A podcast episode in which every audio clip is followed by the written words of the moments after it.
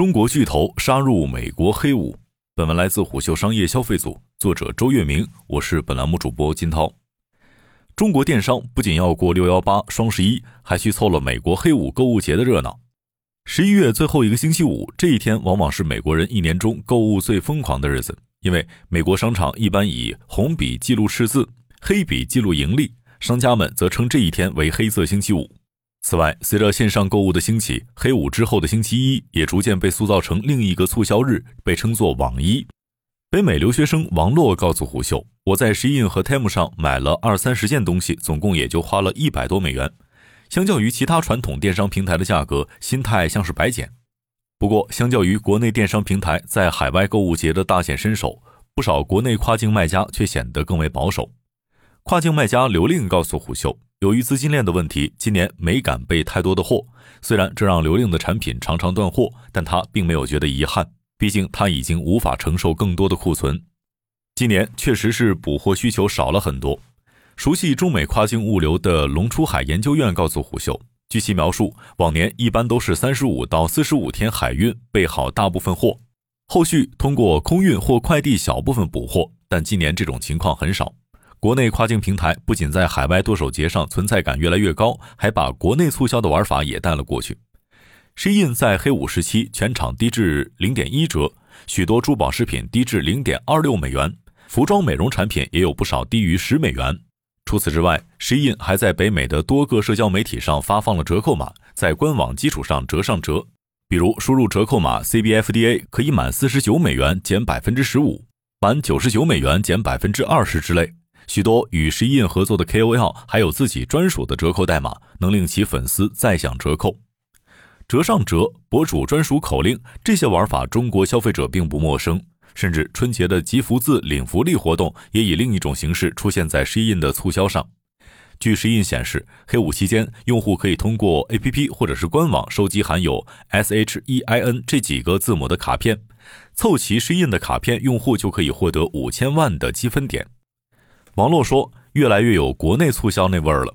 他恍惚间甚至误以为自己在过国内的双十一。不仅促销套路越来越眼熟和亲切，跨境平台的产品价格也在与国内靠近。据王洛描述，在拼多多旗下 Temu 平台上，不到五美元的厚外套，两美元的苹果手机壳，不到十美元的运动鞋随处可见。他带领身边的美国本地朋友买了不少东西，尤其是三 C 产品。要知道，手机壳在美国并不是便宜东西。即使黑五有折扣，一些传统电商平台也要卖上十几美元左右。进军美国市场只有几个月的 Temu，本次黑五期间貌似下了血本，不仅产品价格击穿地板，还推出各种售后承诺，比如购物满零点一美元包邮，用户超过十四天未收到货将免单，九十天不满意全额退款。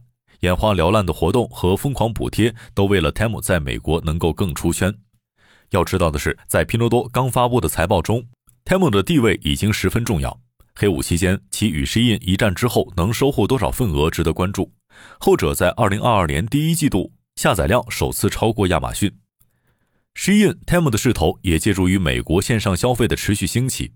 业内曾预计，疫情解封后，今年黑五期间线下实体店销售会超过线上销售。但据机构的数据显示，通过追踪美国前一百家在线零售商中超过百分之八十五的数据，今年黑五当天，消费者在网上购物的花费创纪录，达到九十一点二亿美元，增长约百分之二点三。而线下传统百货公司在黑五当天客流量虽然有所提升，但仍低于疫情前水平。不过，不少跨境卖家和美国消费者在今年的黑五大促中，则比往年要保守很多。不少卖家不愿意备太多货，怕影响现金流。刘令告诉虎嗅，很多卖家宁愿断货，也不愿再付出过多的库存成本。